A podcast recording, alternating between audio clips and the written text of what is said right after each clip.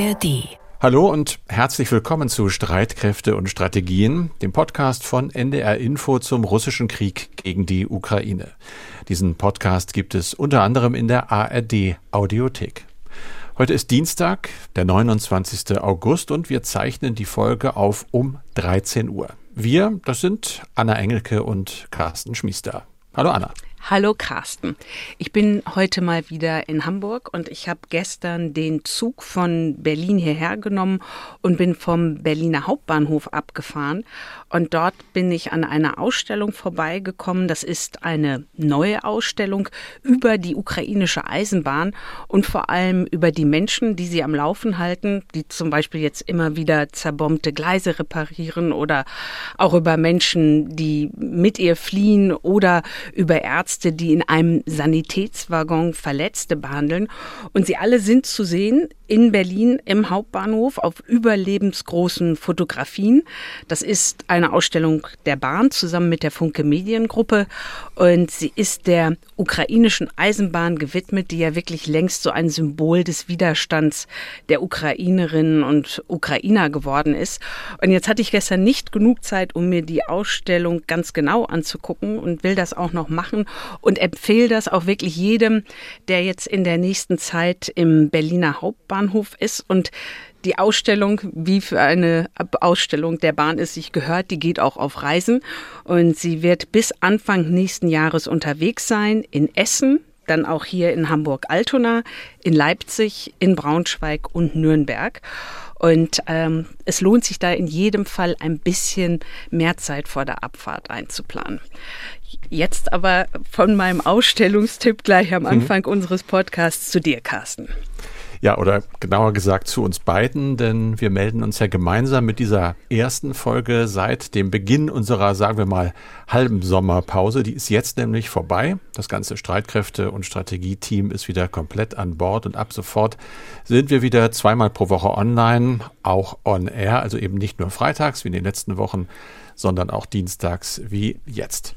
Es gibt natürlich weiterhin reichlich zu besprechen, auch heute die militärische Lage natürlich. Es gibt da weitere Hinweise auf die Abnutzung des russischen Militärs.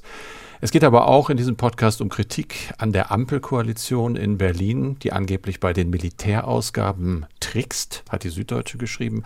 Und es geht in einem Interview mit dem Princeton-Professor Harold James unter anderem um die Frage, ob es überhaupt einen stabilen Frieden für die Ukraine geben kann. In diesem Zusammenhang interessant, am Sonntag gab es ja Meldungen, die da ein bisschen Hoffnung zumindest auf den Versuch einer politischen Lösung machten. Der ukrainische Präsident Zelensky hat in einem Fernsehinterview eine Verhandlungslösung für die seit 2014 von Russland annektierte Krim immerhin für möglich gehalten. Wenn ukrainische Soldaten erst an den Verwaltungsgrenzen der Krim stünden, hat er gesagt, dann könne man politisch die Demilitarisierung Russlands auf der Halbinsel erzwingen.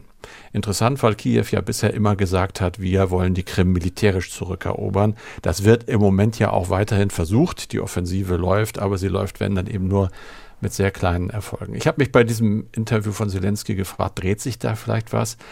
Aber wenn man genau nachguckt, dann ja, vielleicht ein bisschen. Denn äh, Zelensky hat natürlich diese politische Lösung für die Krim für besser erklärt. Sie sei mit weniger Opfern verbunden. Er hat auch gesagt, dass es sein Ziel nicht ist, den Krieg auf russisches Gebiet zu verlagern. Äh, die Befreiung der eigenen Gebiete sei die Priorität. Aber bei so vielem, was man hört und sieht, kann was bedeuten, muss nicht, zumal Zelensky in diesem selben relativ langen Interview ja auch auf deutlich gesteigerte Waffenproduktion in seinem Land, also in der Ukraine, verwies. Wir produzieren Neptunis, Stunas und Corsairs, Marschflugkörper und Panzerabwehrwaffen und das Volumen wächst erheblich. Es ist mehr als zehnmal so groß. Denn an der Front wird kolossal viel benötigt und unser Militär verlangt immer mehr. Sie haben ja keine Ahnung, welche Kapazitäten wir gerade schaffen. Einfach groß, sehr groß. Und dazu haben wir mit der Produktion von Artilleriegranaten nach NATO-Norm begonnen. Wir haben jetzt eine gut aufeinander abgestimmte Produktion, keine einzelnen Systeme. Das ist immer noch nicht genug, sehr wenig für die Front, aber ein Vielfaches von dem, was es mal war. Tja, also eben noch politische Lösung ist besser und dann redet er gleich wieder von noch mehr Waffen und immer mehr Waffen, die jetzt noch in der Ukraine hergestellt werden. Das soll zu einem Maximum ausgebaut werden. Das hat er dann nochmal wiederholt. Fragt man sich natürlich, vielleicht geht das eine ja auch nicht ohne das andere. Und in jedem Fall dreut die Erkenntnis und die Befürchtung, dass es keine schnelle Lösung geben wird. Anna, viele Fachleute gehen eben davon aus, dass der Krieg länger dauert, mindestens noch bis weit ins kommende Jahr. Ja, und diese Fachleute sprechen ja auch von einem Patt zwischen beiden Seiten. Weder die russischen Angreifer noch die ukrainischen Verteidiger seien derzeit in der Lage, entscheidende militärische Erfolge zu erzielen. Das hat ja unter anderem in der letzten Folge unseres Podcasts auch der österreichische Militärexperte Oberst Markus Reisner erzählt. Und die Folge Stellungsstadt Bewegungskrieg heißt es, indem beide Seiten auf die Abnutzung des Gegners setzen. Und das ist auch zum Ende des Sommers noch so. Oder Carsten, wie sieht das aus mit der militärischen Lage gerade?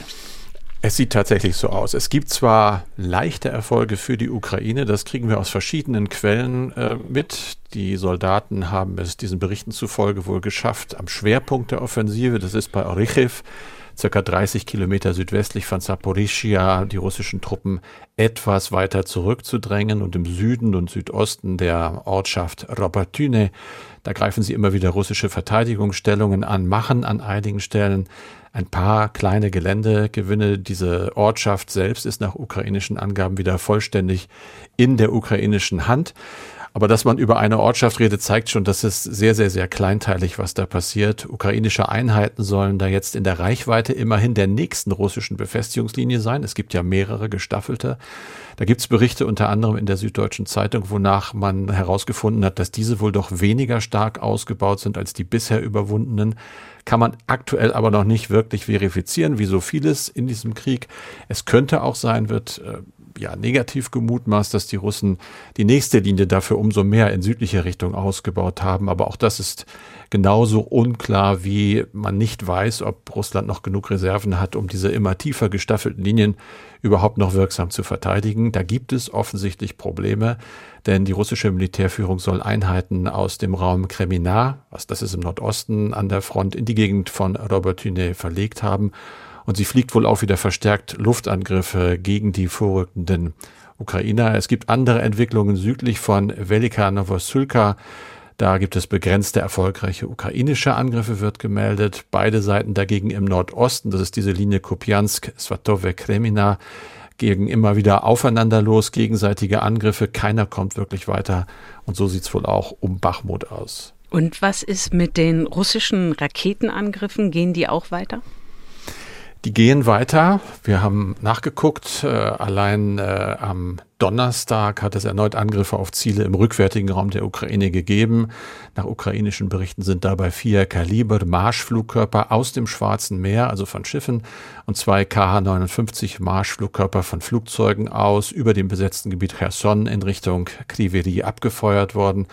Es sollen aber die meisten nicht durchgekommen sein. Man habe bis auf zwei Kaliberraketen alles abgeschossen und nur geringen Sachschaden zu beklagen. Das ist die Meldung dazu. Was mir auffiel in diesem Zusammenhang, der ukrainische Geheimdienst hat mal ja, geschätzt, gezählt, das wissen wir nicht genau, aber sich Gedanken gemacht um den Bestand an hochpräzisen Raketen im russischen Arsenal und die sollen möglicherweise über den Sommer ein bisschen aufgefüllt worden sein. Die Rede ist von knapp 600 Stück. Da ist die Rede von 270 ballistischen Iskander-Raketen oder Marschflugkörpern. Das wären immerhin mehr als 120 mehr als noch im Januar oder von 140 seegestützten Kaliber-Marschflugkörpern plus 81 gegenüber Januar. Man hatte ja anfangs mal vermutet, dass Russland so langsam diese Waffen ausgehen. Ganz so dramatisch aus russischer Sicht scheint es nicht zu sein auch wenn nicht versteht, wie belastbar die Zahlen sind. Der Geheimdienst in Kiew zieht daraus den Schluss, äh, dass die russischen Streitkräfte für den Herbst auf jeden Fall die Fortsetzung der Angriffe auf Infrastruktur in der Ukraine vorhaben. Allerdings geht man davon aus, dass äh, die Raketenvorräte nicht in dem Maß aufgestockt worden sind, dass es wieder so schlimm wird wie im vergangenen Winter. Das wäre dann ja eine kleine gute Nachricht bei den ja. schlechten Nachrichten. Ähm, zur Lage gehört ja nicht nur das, was an oder direkt hinter der Front passiert. Der Krieg wird zum Beispiel aus den Generalstäben und Hauptstädten gedacht und gesteuert. Und da gibt es wohl ein gemeinsames Problem auf beiden Seiten, sowohl Moskau als auch Kiew. Ich sage nur Korruption. Ja, das scheint ein großes Problem zu sein. Und es ist eben nicht nur Russland, äh, wo es extrem korrupt zugeht. Auch in der Ukraine ist Korruption tief und lange in der Gesellschaft verwurzelt. Sie gilt die Ukraine als das korrupteste Land in Europa, sagt Transparency International. Nur Russland, da seien die Verhältnisse noch schlimmer. Beispiele es gibt welche natürlich. Im Januar sind mehrere hochrangige ukrainische Militärangehörige entlassen worden, nachdem die Presse über den Kauf von Essensrationen für Soldaten zu völlig überhöhten Preisen berichtet hatte. Damals hatte Verteidigungsminister Resnikow noch das Versagen der Antikorruptionsbehörden zugegeben. Anfang August hatte Präsident Zelensky dann, wir haben darüber berichtet in diesem Podcast, alle regionalen Verantwortlichen für die Rekrutierung von Soldaten entlassen, weil nämlich vorher Fälle von Korruption bekannt geworden waren. Demnach haben es wohl einige Wehrpflichtige mit Erfolg versucht und nicht nur mit Erfolg, sondern mit Schmiergeldzahlungen dem Dienst äh, an der Waffe zu entgehen. Aktuell geht es um einen neuen Fall im ukrainischen Verteidigungsministerium. Rebecca Barth, unsere ARD-Korrespondentin in Kiew, hat ihn berichtet.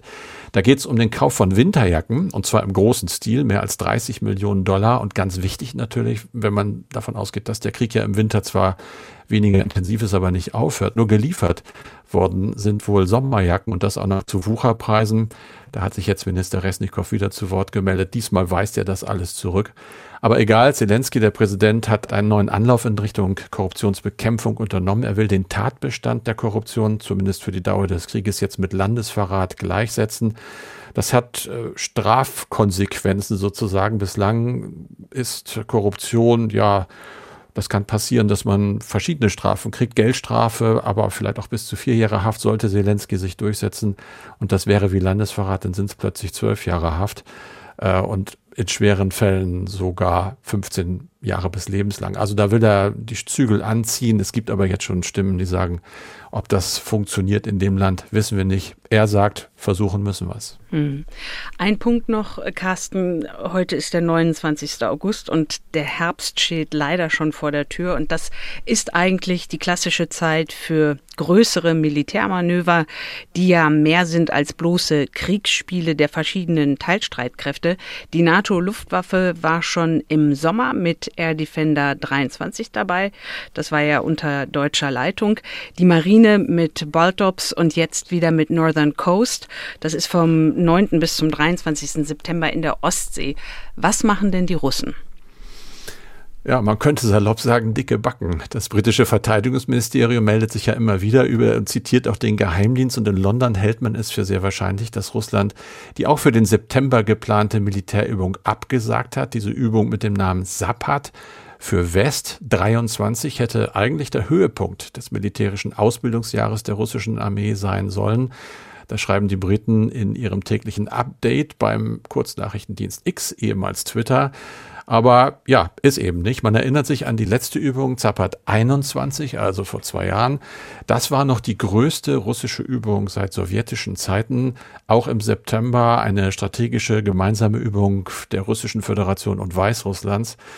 Damals waren über 200.000 Soldaten mit Gerät im Einsatz, 15 Schiffe dabei und das Ganze hatte Relevanz. Mark Milley, der amerikanische Generalstabschef, hat gesagt, dass die Beobachtung dieses Manövers im September 21 den amerikanischen Geheimdiensten es möglich gemacht hatten, vorherzusagen, dass die russische Invasion unmittelbar bevorstehe.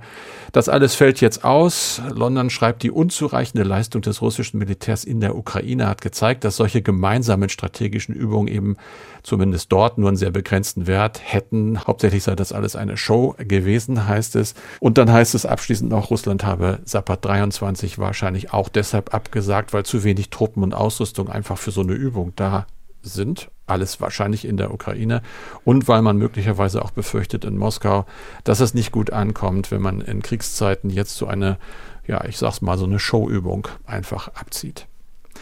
Anna, jetzt zu dir. Du warst in der vergangenen Woche unterwegs und zwar auf einer sehr interessanten Veranstaltung der Bertelsmann Stiftung, die heißt Salzburger Trilog. Dort in Salzburg treffen sich jedes Jahr internationale Expertinnen und Experten. Dies Jahr war das Thema internationale Kooperation in einer polarisierten Welt. wie polarisiert die Welt ist. Das ist ja bei uns immer wieder Thema, zum Beispiel und am Beispiel des russischen Angriffskrieges gegen die Ukraine. Du hast dort mit jemandem für unseren Podcast gesprochen. Mit wem?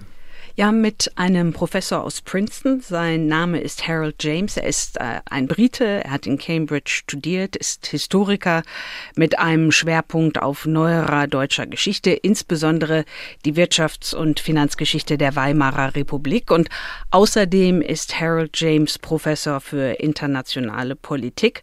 Und ich bin auf ihn neugierig geworden, weil er in diesem März einen Aufsatz geschrieben hat mit dem Titel Wie der Ukraine Krieg im Frieden enden könnte.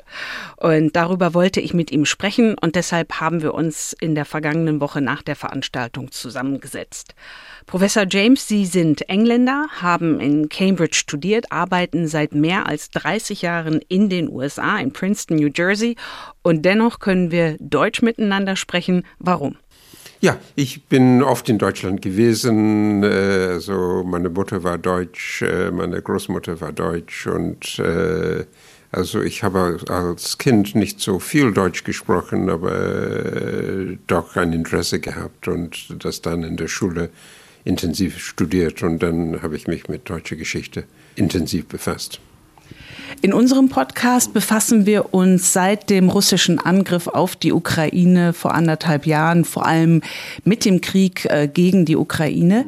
Wir haben in den vergangenen Monaten mit zahlreichen Militärexpertinnen und Experten gesprochen und da sind meistens die, unsere Gesprächspartner zu zwei Einschätzungen gekommen. Erstens, ohne die Militärhilfe aus dem Westen gäbe es die Ukraine als eigenständigen Staat nicht mehr. Und zweitens, der Westen liefert immer nur so viele Waffen und so viel Munition wie eben nötig, um nicht gegen Russland zu verlieren. Wie ist Ihre Einschätzung, wenn Sie darauf schauen? Diese Einschätzungen liegen eigentlich insgesamt nicht falsch. Nur sollte man hinzufügen, also ähm, am Anfang, am 22. Februar, äh, war eigentlich die Überraschung, oder in den ersten Tagen nach dem 22. Februar war eigentlich die Überraschung, dass die Ukraine sich nicht äh, äh ergeben hat und äh, dass äh, die ukrainische Regierung sich noch behauptet hat und dass Präsident Zelensky da geblieben ist und nicht geflüchtet ist und nicht die Goldreserven und die Dollarnoten in einem Helikopter genommen hat und äh, weggeflogen ist. Also in, im, im Grunde genommen sehe ich vielleicht äh also ein Motiv, was äh, gewesen ist, dass äh, Präsident Putin zu dem Angriffskrieg verleitet hat ist äh, das Beispiel von Afghanistan und äh, von dem Fall von Kabul und wo die Regierung sehr, sehr schnell flüchtet und äh, es eine neue Regierung kommt.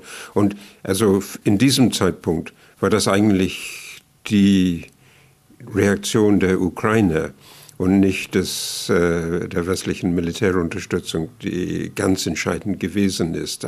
Auch in den ersten Tagen, also die Improvisation also wie einfache ukrainische Bürger ähm, also durch äh, ihre Mobiltelefone äh, die russischen Stellungen melden konnten.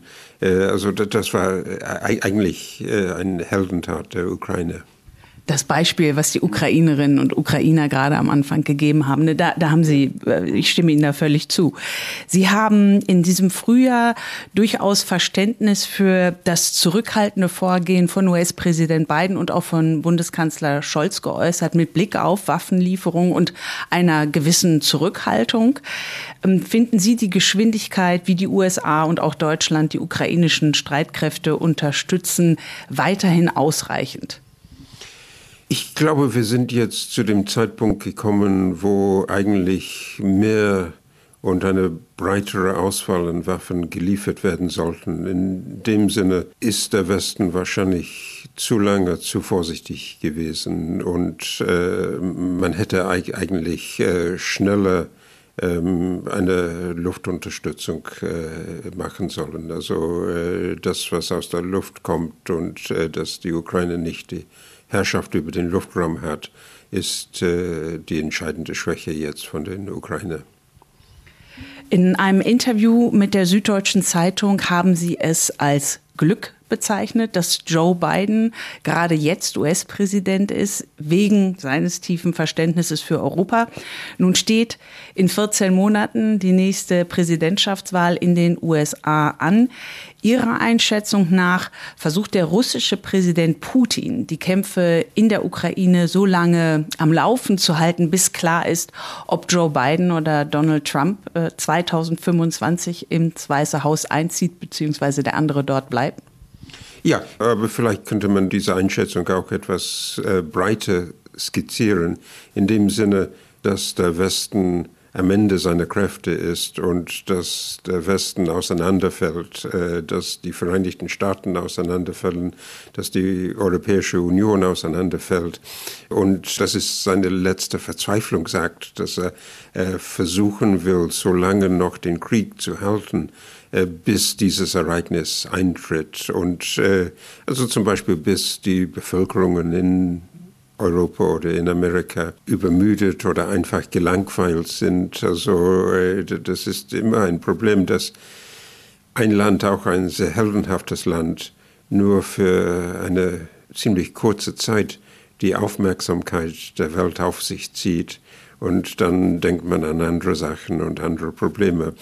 Und äh, also das, das ist das Wagnis von Putin. Auf der anderen Seite äh, sieht man eigentlich ganz klar die militärische und die wirtschaftliche Erschöpfung Russlands äh, und auch die wachsende politische Fragmentation. Und äh, es ist durchaus die Möglichkeit, dass äh, Russland sich nicht so lange halten kann. Was würde es für die Ukraine bedeuten, gesetzt den Fall, Russland könnte sich halten bis ins nächste Jahr hinein, 2024 und dann letztendlich auch 2025? Was würde es für die Ukraine bedeuten, wenn Donald Trump gewinnt? Das wäre ein schwerer Rückschlag und das ist vielleicht ein Horrorszenario von den Ukrainer. Äh, das wäre ein Schlag gegen Zelensky und gegen die Unabhängigkeit der Ukraine. Also das würde Präsident Putin, wenn er noch da ist, äh, massiv in seinen Einsichten dann äh, verstärken. Sie haben es ja gerade schon mal angedeutet, was so den Rückhalt für die Ukraine angeht, die Zustimmung ähm, der verschiedenen äh, Völker im Westen. Ähm, Sie leben seit mehr als drei Jahrzehnten in den USA und dort geht nun die Zustimmung, die öffentliche Zustimmung zu den militärischen Hilfen zur Unterstützung der Ukraine geht schon stark zurück. Ähm, denken Sie, dass die Regierung von US-Präsident Biden die ukrainische Regierung rund um Präsident Zelensky drängen wird, bald in wie auch immer geartete Friedensgespräche einzusteigen? Das wird schwierig sein. Ich sehe auch nicht ganz, dass der Rückhalt verschwunden ist. Also es ist richtig, dass viele Republikaner gegen den, äh, die US-Beteiligung im Krieg äh, sind. Also es ist, ist eine wirklich sehr verbreitete Meinung, äh, korrekte Meinung, äh, dass das ein Angriffskrieg ist, dass das ein Anschlag auf die liberale Weltordnung ist äh, und dass das unbedingt äh, zurückgewiesen werden muss. Also man sieht gerade mit dem Coup in Niger, also auch ein russischer Einfluss in Westafrika. Äh, also das ist ein, ein, ein Virus, äh, das in der Welt umgeht. Und wenn das nicht bekämpft ist, dann werden die Krisenherden nicht nur in Ukraine sein, sondern im Baltikum, in Moldawien, äh, in Georgien, in äh, Zentralasien. Also äh, Medvedev hat schon explizit die Staatsgrenzen von Kasachstan angezweifelt. Also das ist nicht nur ein Kampf über Ukraine, das ist ein Kampf über die Normen der globalisierten Welt. Sie haben gesagt, seit dem Menschenrechtsverbrechen in Butscha und in Mariupol sei klar, dass man mit dem russischen Präsidenten Putin keinen zuverlässigen Frieden schließen könne.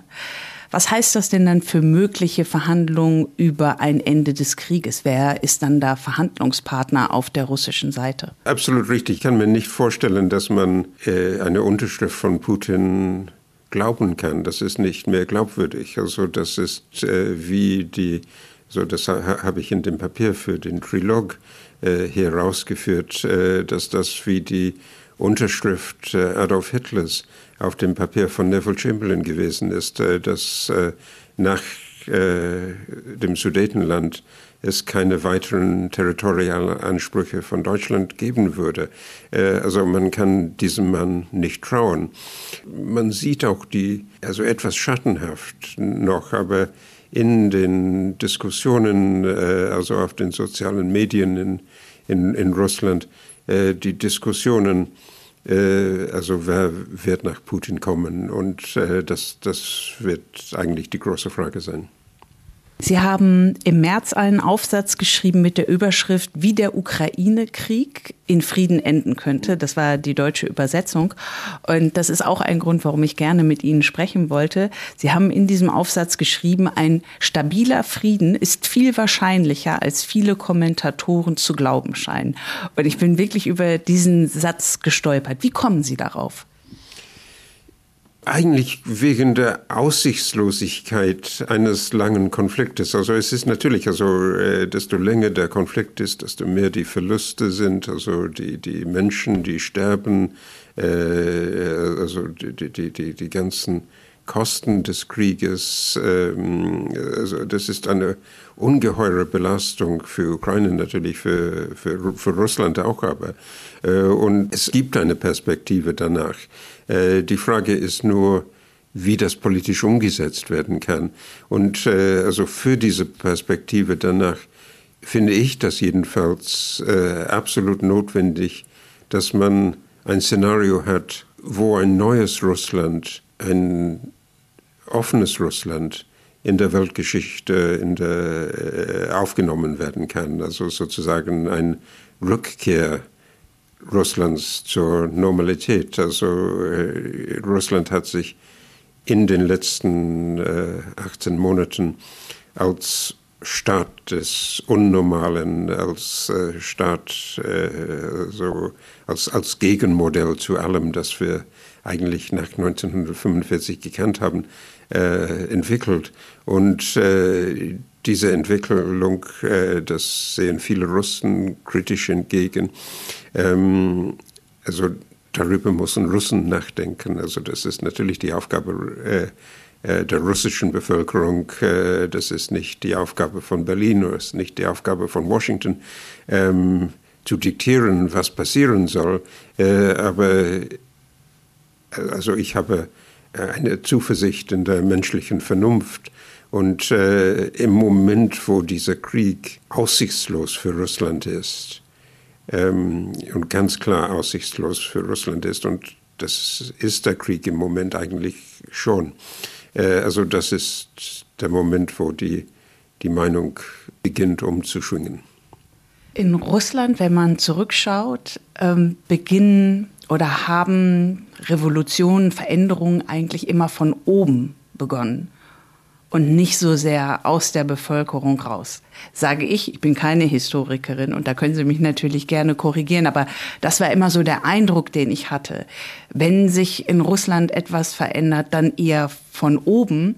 Und wenn ich so überlege, was unsere äh, Russland-Korrespondenten und Korrespondentinnen in den vergangenen Monaten erzählt haben, spricht da sehr viel weniger Hoffnung aus dem, was sie über Russland und die Möglichkeit ähm, äh, äh, äh eines, eines neuen Russland, eines möglicherweise demokratischeren Russlands äh, angeht, als, als sie. Deswegen finde ich sehr bemerkenswert, dass sie vergleichsweise positiv sind gegenüber den Russinnen und Russen. Also es ist wahrscheinlich richtig, dass es im nahen Umfeld von Putin sehr schwierig ist, einen Putsch zu planen. Äh, also das würde ich auch nicht eigentlich erwarten. Ähm, aber die Aussage, dass äh, Revolutionen in Russland nur von oben gekommen äh, sind, äh, also ich, ich, ich, ich denke äh, an die Geschichte des Ersten Weltkrieges. Das, das hat natürlich auch Jahre gedauert. Also äh, drei Jahre, 1914 bis 1917. Aber wenn man zum Beispiel jetzt also das Werk, das große Werk von Alexander Solzhenitsyn über August 1914 liest, dann erkennt man gerade die Momente wieder in der jetzigen russischen Gesellschaft, also die Armee, die völlig falsch geführt wird, äh, die inkompetent geführt wird, wo äh, die Instruktionen nicht verschlüsselt aufgegeben werden, also dass sie lesbar sind für den Feind, also dass Deutschland im Falle 1914 oder Ukraine äh, Februar 22 äh, die russischen Bewegungen aus, den, äh, aus der Meta, äh, aus den äh, Radiogesprächen oder, oder, Telefongesprächen finden kann. Diese Inkompetenz und die die Wendung dann der russischen Gesellschaft gegen ein Regime, das so eigentlich menschenverachtend gegenüber ihrer eigenen Bevölkerung ist. Ähm, also auch die Nebeneffekte, also, äh, also wie, viel, wie viele Menschen eigentlich als, äh, als, als äh, Human Cannon Fodder da äh, eigentlich nur äh, getötet werden. Äh, auch zum Beispiel, was mit den Verbrechen und Mördern geschieht, die die Möglichkeit gehabt haben zu überleben, also sechs Monate zu überleben, dass sie dann danach als Helden in der russischen Gesellschaft wieder ankommen und dass die dann weiter töten und äh, Unruhe anstiften. Also äh, es ist alles das äh, als Desaster für die russische Regierung und auch für das Verhältnis des Volkes zur Regierung äh, aussieht. Den Link zu diesem wirklich sehr lesenswerten Aufsatz von Professor Harold James, wie der Ukraine-Krieg in Frieden enden könnte, diesen Link gibt es in unseren Show Notes. Und der Aufsatz von Professor James wurde bei Project Syndicate veröffentlicht und Project Syndicate nennt sich selbst The World's Opinion Page, in etwa die Kommentarseite der Welt. Und dort sind auch noch viele andere interessante Kommentare zu finden, tatsächlich aus der ganzen Welt Welt, nicht nur, aber auch zum Ukraine-Krieg.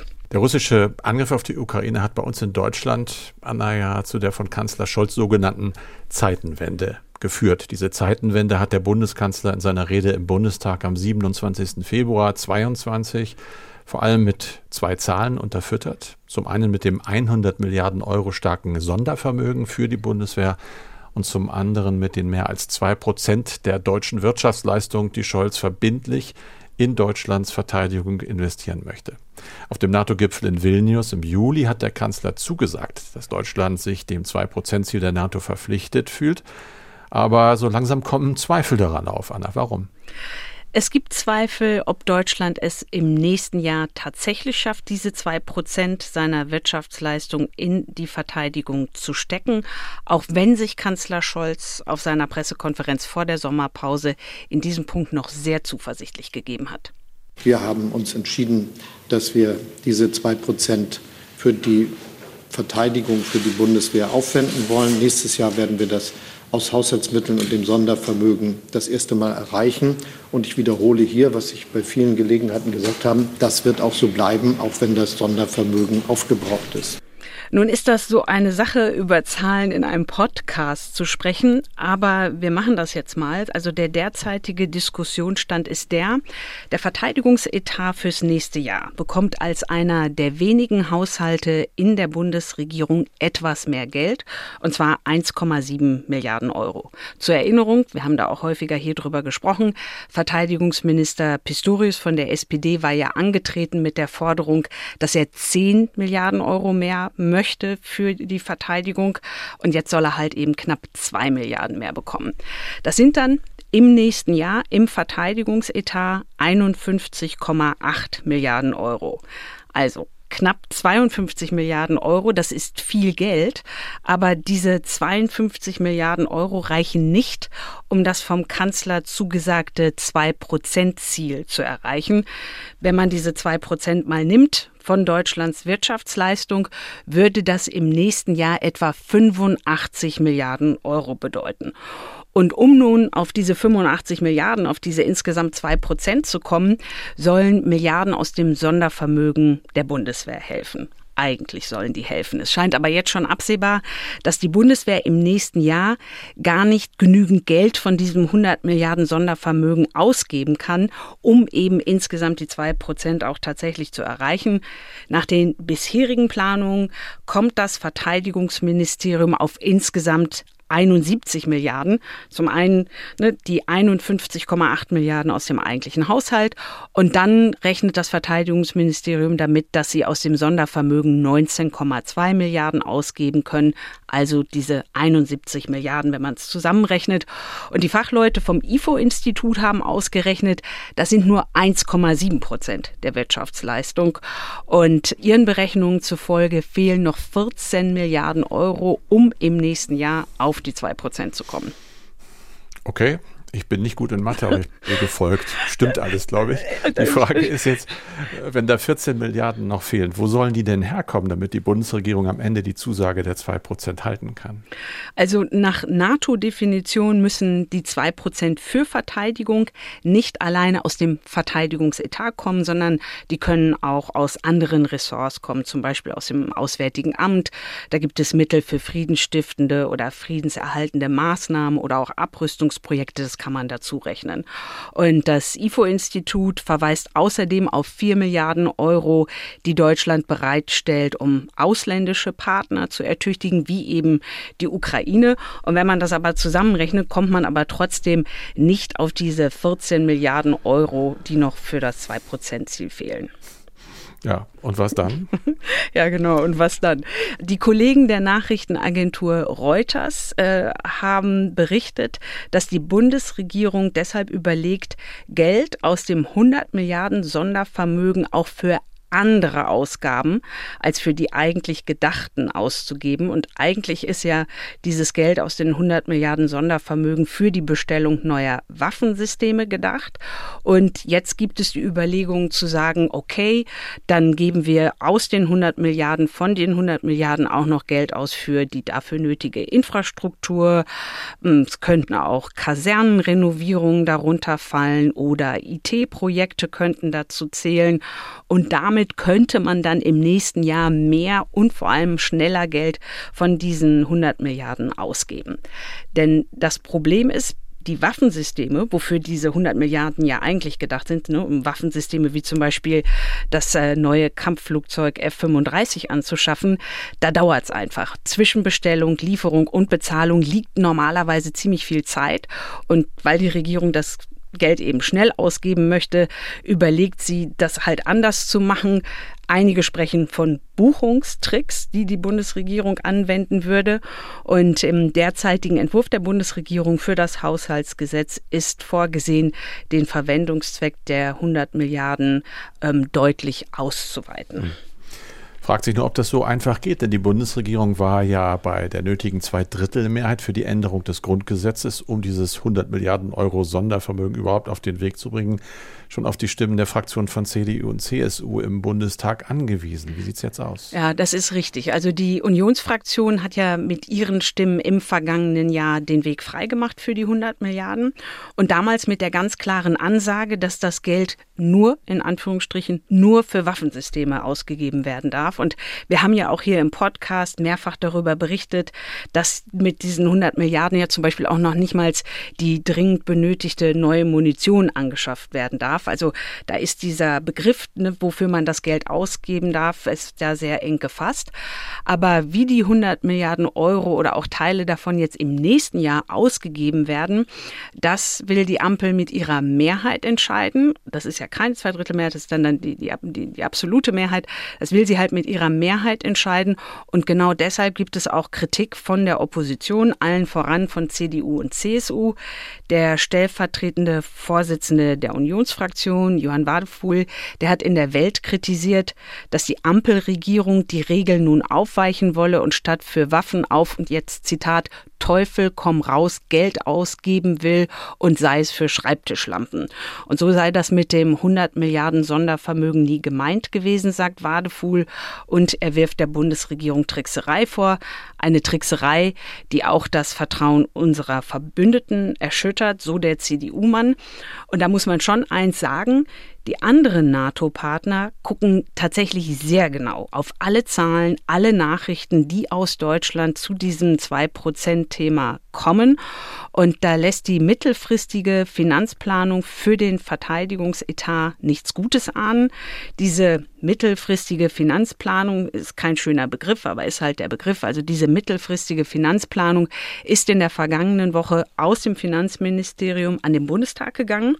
Und daraus ist bislang nicht zu erkennen, dass es in den nächsten Jahren mehr Geld für den Verteidigungshaushalt geben wird.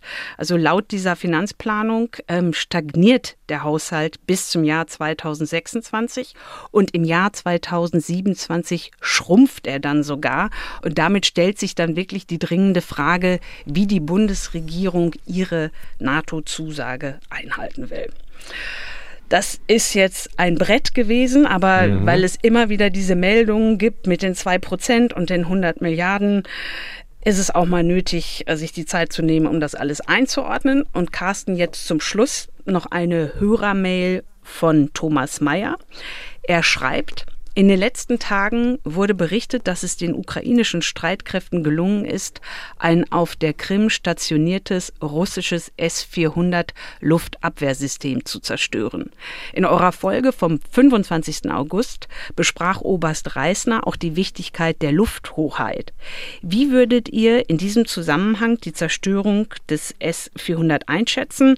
Soweit ich weiß, schreibt Thomas Mayer, sind die S-400 äußerst wirksame und weitreichende Luftabwehrsysteme, von denen die russische Armee aber nur über eine begrenzte Zahl verfügt. Ja, Anna, ich habe mich da mal ein bisschen reingekniet. Äh, man spricht natürlich von Flugabwehr, nicht von Luftabwehr, weil die Luft kann man nicht abwehren, Flieger schon. Das ist aber nur so eine Petitesse, die man immer wieder in Fachkreisen findet, wo sie sagen, mein Gott, wie kann man das verwechseln? Ich finde, das kann man mal verwechseln. Wir sind ja alles keine hauptberuflichen Militärs. Aber äh, Thomas Mayer hat völlig recht. Dieses System ist nach ukrainischen Angaben tatsächlich äh, zerstört worden. Da gibt es ein Video, das ist viral gegangen vom 23. August. Da sieht sieht man, wie eine große Explosion, ein Feuerball auf dem Boden ist, äh, in der Krim äh, gefilmt wurde, offenbar von einer ukrainischen Drohne. Man spricht äh, davon seitens der Ukraine, dass nicht nur die S-400 Trägerraketen zerstört worden sind, sondern auch weitere Raketen in der Nähe und äh, all die Technik eben aber auch leider die mit der Bedienung beauftragten Soldaten, die ums Leben gekommen sind. Wie gesagt, das Material wurde wahrscheinlich von einer Drohne aufgenommen und ja, dieses hochentwickelte S-400 Triumph-System ist tatsächlich ein mobiles Boden-Luft-Abwehrsystem. Damit kann man Ziele in großen Höhen und auch über große Entfernungen bekämpfen. Marschflugkörper zum Beispiel, ballistische Raketen, Flugzeuge, auch unbemannte äh, Luftfahrzeuge, also Drohnen zum Beispiel. Die Hauptdirektion für Nachrichtendienste der Ukraine hat den Angriff aufgrund der angeblich begrenzten Zahl solcher Systeme im Bestand Russlands als einen schmerzhaften Schlag für das ja, Flugverteidigungs- oder Flugabwehrsystem der Besatzer bezeichnet, das äh, man möglicherweise gleichsetzen könne mit schweren Auswirkungen auf weitere Ereignisse äh, in der besetzten Krim. Das ist so eine Art Drohung nach dem Motto, ihr könnt uns jetzt nicht mehr abwehren.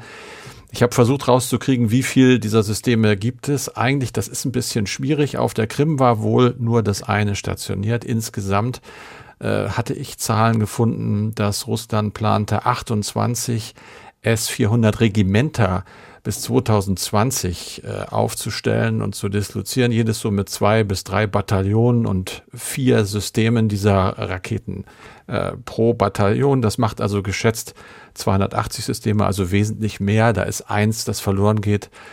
Könnte man meinen, vielleicht gar nicht so schlimm, aber eben diese Systeme sind in ganz Russland stationiert, um Moskau herum, ganz viele in Kaliningrad, diese hochgerüstete Exklave. Und es gibt äh, die Open Source Geheimdienstseite Oryx, wo immer geguckt wird, welche Seite verliert eigentlich was an Gerät. Die sagen, bislang hat das russische Militär erst drei dieser S-400 Systeme und einen einzigen Kommandoposten verloren. Insofern ist das ein wirklich seltenes Ereignis. Man kommt allerdings zu der Bewertung, dass Russland auf der Krim eben auch noch andere Flugabwehrsysteme stehen hat. Da ist die Rede von S-300-Systemen, die sind nicht ganz so hochentwickelt, aber eben auch wirksam. Es gibt Küstenverteidigungsraketenwerfer, die stehen da jetzt also nicht blank auf der Krim. Allerdings muss man sagen, ja, die Flugabwehr ist geschwächt, gerade was große Höhen, große Entfernungen, sehr schnell fliegende Ziele angeht. Und es gibt eben, das ist nicht zu unterschätzen, auch diesen psychologischen Effekt, weil man sagen kann, dass jetzt äh, die Frage gestellt wird, was ist denn das eigentlich für ein tolles System, wenn das mutmaßlich von Drohnen sogar bekämpft werden kann, zumindest wenn Drohnen, die das ganze filmen, in die Nähe kommen. Es wirkt und bewirkt also Zweifel einfach an der, zumindest hier, an der hohen angeblichen Qualität dieses Abwehrsystems. Insofern hat äh, Thomas Mayer da völlig recht. Geschwächt, ja, militärisch, aber vielleicht noch wichtiger der psychologische Effekt, weil man jetzt sieht, selbst so ein Top-System der Russen ist verwundbar.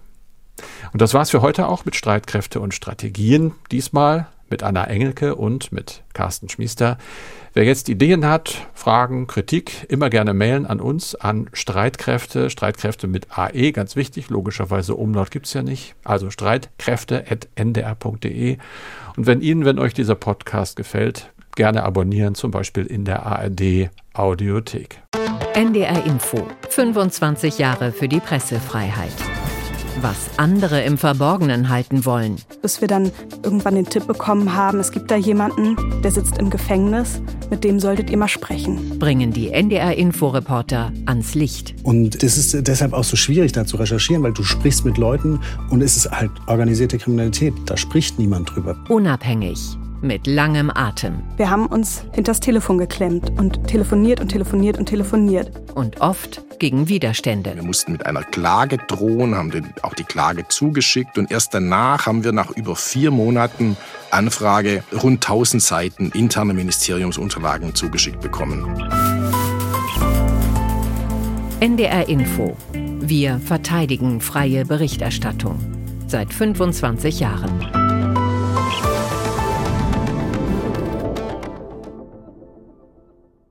Und deshalb ist NDR Info Partner der Hamburger Woche der Pressefreiheit. Am 11. September geht es los mit einer Sondersendung, moderiert von Ingo Zamperoni. Und wir möchten Sie einladen.